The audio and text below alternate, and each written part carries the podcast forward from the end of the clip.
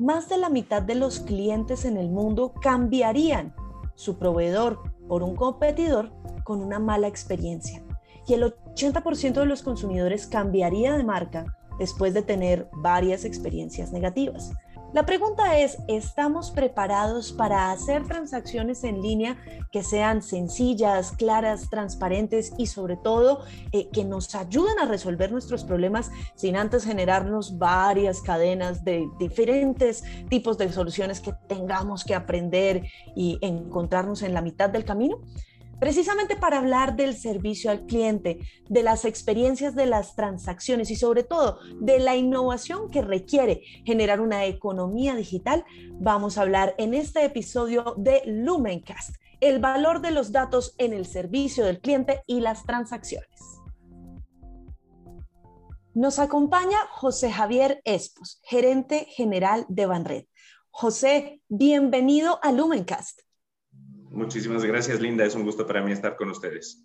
Excelente tener esta oportunidad para charlar contigo y es que, como ya veníamos mencionando, eh, los cambios en los consumidores hacen que las distintas corporaciones tengan que adaptarse. Me gustaría arrancar nuestra conversación precisamente hablando un poco de cuáles son esos cambios en los consumidores que has notado en el último año. Bueno, los cambios son cada vez más acelerados. Gracias por la pregunta, pero pero no tiene tanto que ver con unos cambios específicos en este último año. Los cambios que han venido sufriendo los clientes eh, fruto, fruto de los procesos de tecnología son inmensos.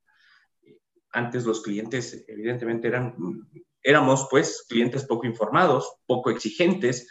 Normalmente buscábamos producto y estábamos centrados en el precio. En función de eso, más o menos tú sabías qué ibas a comprar, qué producto, qué servicio ibas a adquirir. Pero hoy la cosa ha cambiado y ahora en este último año con, mucho, con, mucha más velocidad. Hoy el cliente, con el alcance a las redes, con alcance a información prácticamente ilimitada, somos clientes tremendamente informados, primero. Segundo, nos hemos vuelto tremendamente exigentes. Luego de eso ya no buscamos un producto, ahora ya buscamos satisfacer una necesidad. Ya no estamos centrados en el precio, estamos centrados en el costo-beneficio. Y adicionalmente a eso, eh, ya no hay un único proveedor o pocos proveedores. Al volverse un mercado global, gracias a la tecnología, a, marketplace, a los marketplaces, el e-commerce y a todos los procesos de digitalización, eh, tú puedes comprar cualquier cosa en cualquier parte del mundo. Por lo tanto, la gama y la cantidad de opciones que tienes son prácticamente infinitas. Con lo cual, esas opciones son las que le dan el poder al cliente de hacer lo que él quiera. José, además, sería interesante saber un poco cómo cambió la mecánica de Banred durante este último año, sobre todo teniendo en cuenta que eh, no solamente son los consumidores mucho más exigentes, sino que las empresas se están dando cuenta que es mejor eh, mantener esos clientes fidelizados que tratar de buscar solamente nuevos clientes. O sea, como que antes había un afán por traer más, más, más clientes, ahora hay una concentración de enfocarse en el servicio al cliente y que el cliente se quede con nosotros, ¿verdad? ¿Cómo lo han vivido ustedes en Barret? A ver, nosotros manejamos, nosotros no tenemos un contacto directo con el usuario final, porque eh, nosotros eh, somos un switch transaccional y permitimos y hacemos conexiones entre instituciones financieras para poder eh, permitir transacciones. Evidentemente, eh, el crecimiento que hemos experimentado fruto del incremento del comercio electrónico, em, tecnologías de pago innovadoras, la misma pandemia que obliga a evitar el uso del efectivo eh, y, y, hacer todo vía transferencias, ha generado una presión muy grande y ha crecido el volumen transaccional de manera muy importante. Y esto justamente se da por eso, por lo que te estoy comentando, el al tener tu acceso a múltiples eh, mercados a través de un celular, a través de una computadora, eh, te permite llegar a cualquier parte y hacerlo de manera inmediata.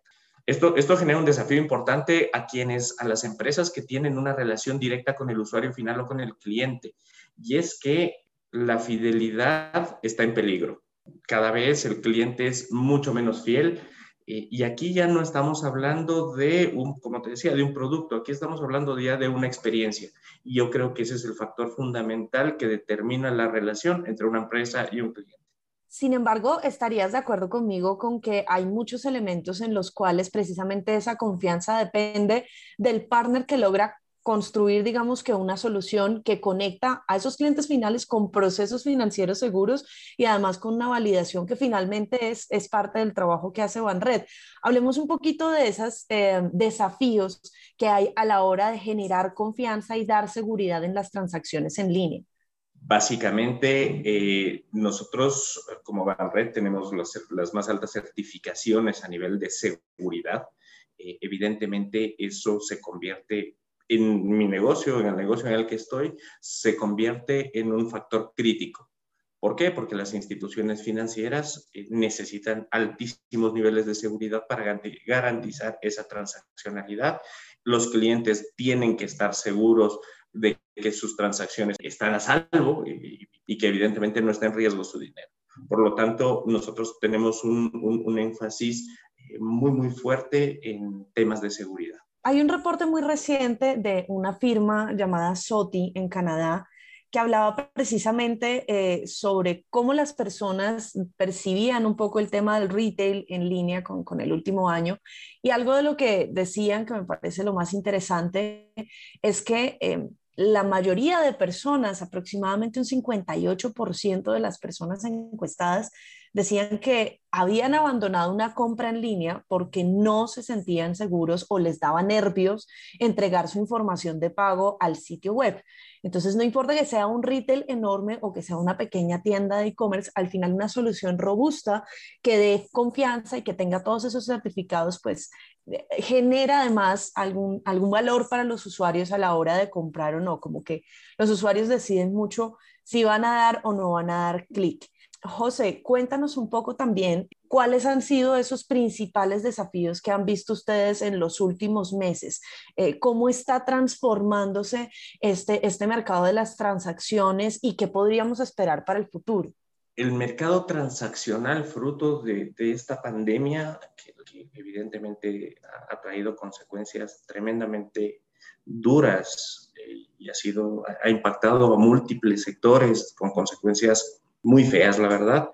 Por otro lado, ha generado oportunidades de crecimiento exponencial y ha obligado a un proceso de digitalización de la sociedad. Hay países que tal vez han avanzado 10 años en procesos de digitalización de su población, empresas que tenían previsto un proceso de transformación digital para los próximos 3, 5 años, tuvieron que hacerlo de un día para el otro la digitalización llegó, nos llegó a todos de, golpe.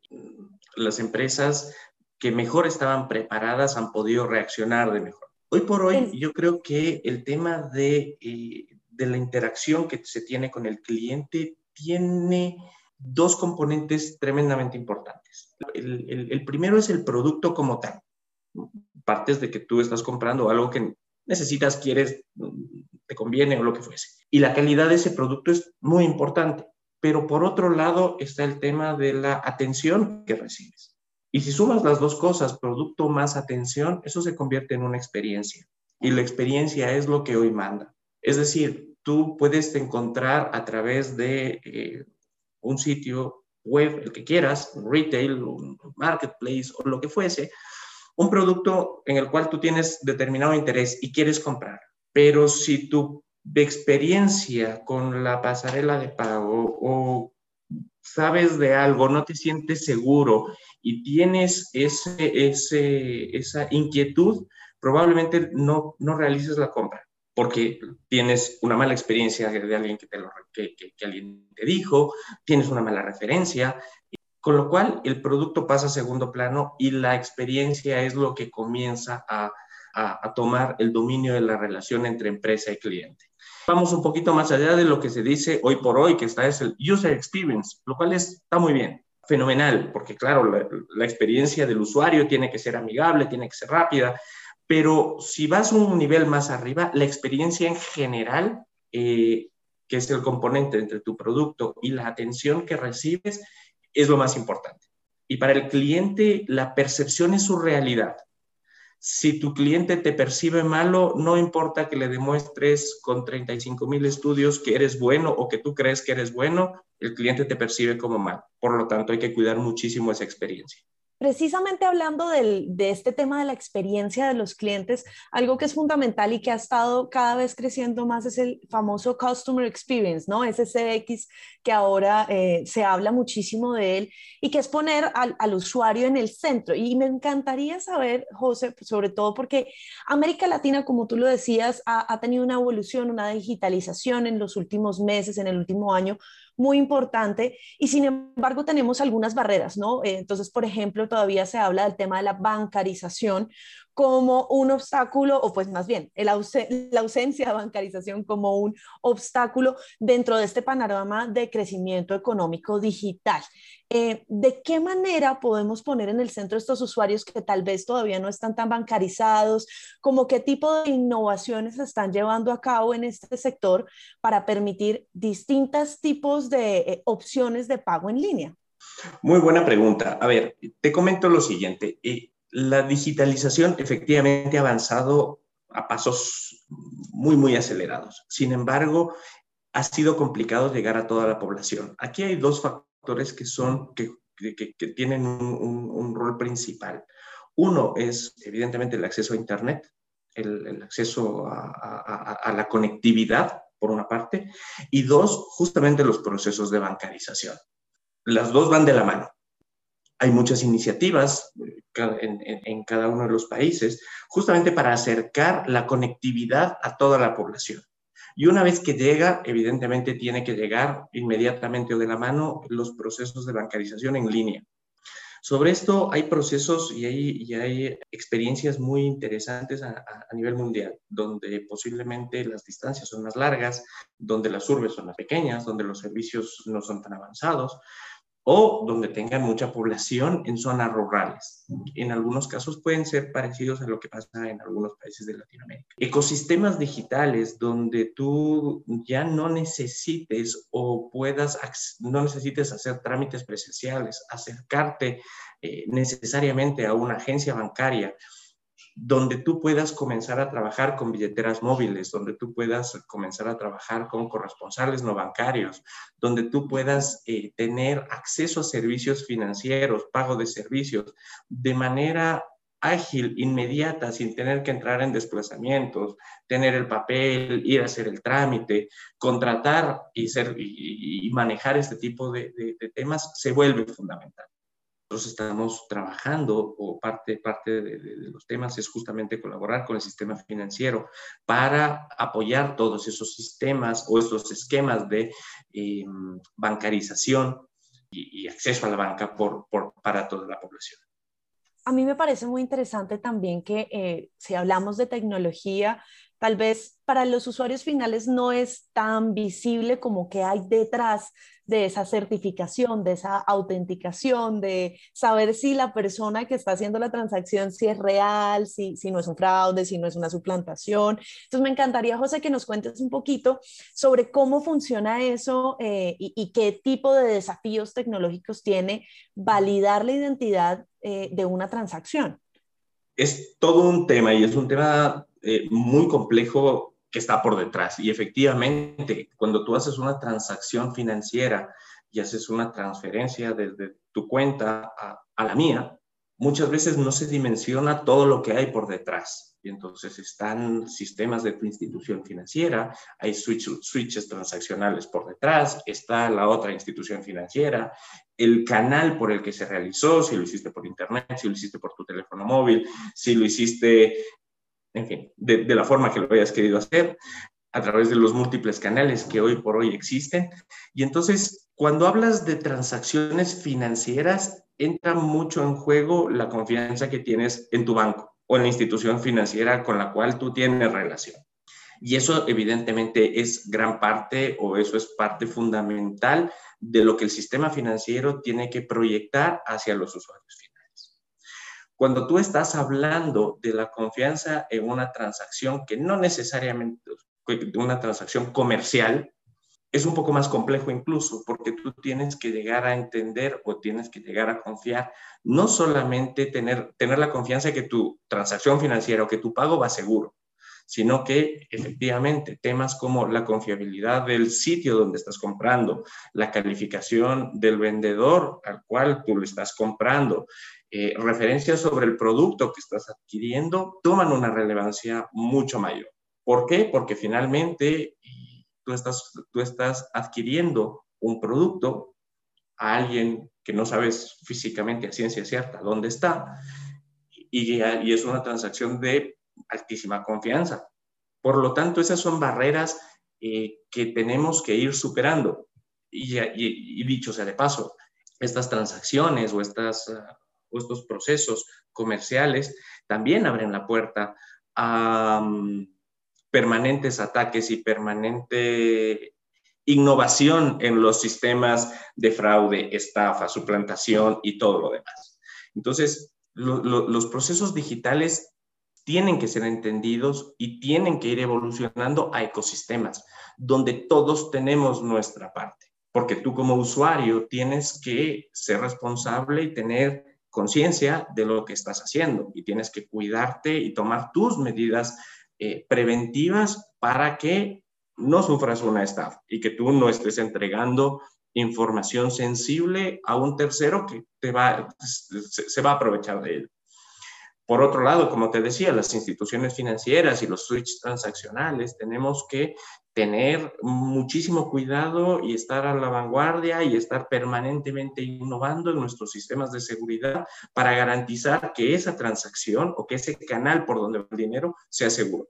Y por otro lado, los, los sitios de Internet, los marketplaces, las empresas que comienzan a poner páginas web para vender sus productos, tienen que buscar generar esa confianza que puede estar respaldada sobre su marca, sobre su prestigio, sobre sus años o sobre los comentarios y referencias de otros clientes eh, que, te permiten tener un mayor nivel de confianza.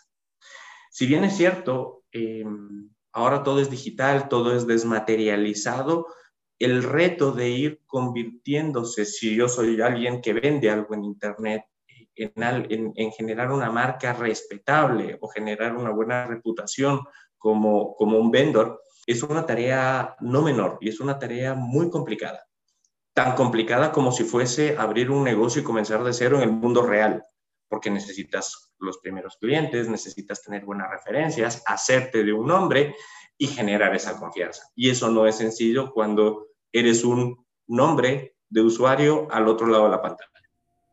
Hemos llegado al final de este episodio de Lumencast. Yo soy Linda Patiño, arroba Linda Patcar. Y no olviden también que pueden seguirnos escuchando en distintas plataformas de podcast y encontrarnos en redes sociales. Estamos en Facebook, Twitter e Instagram como Lumen Latam y en LinkedIn como arroba Lumen-Latam. Nos encontramos en una próxima conexión. Chao.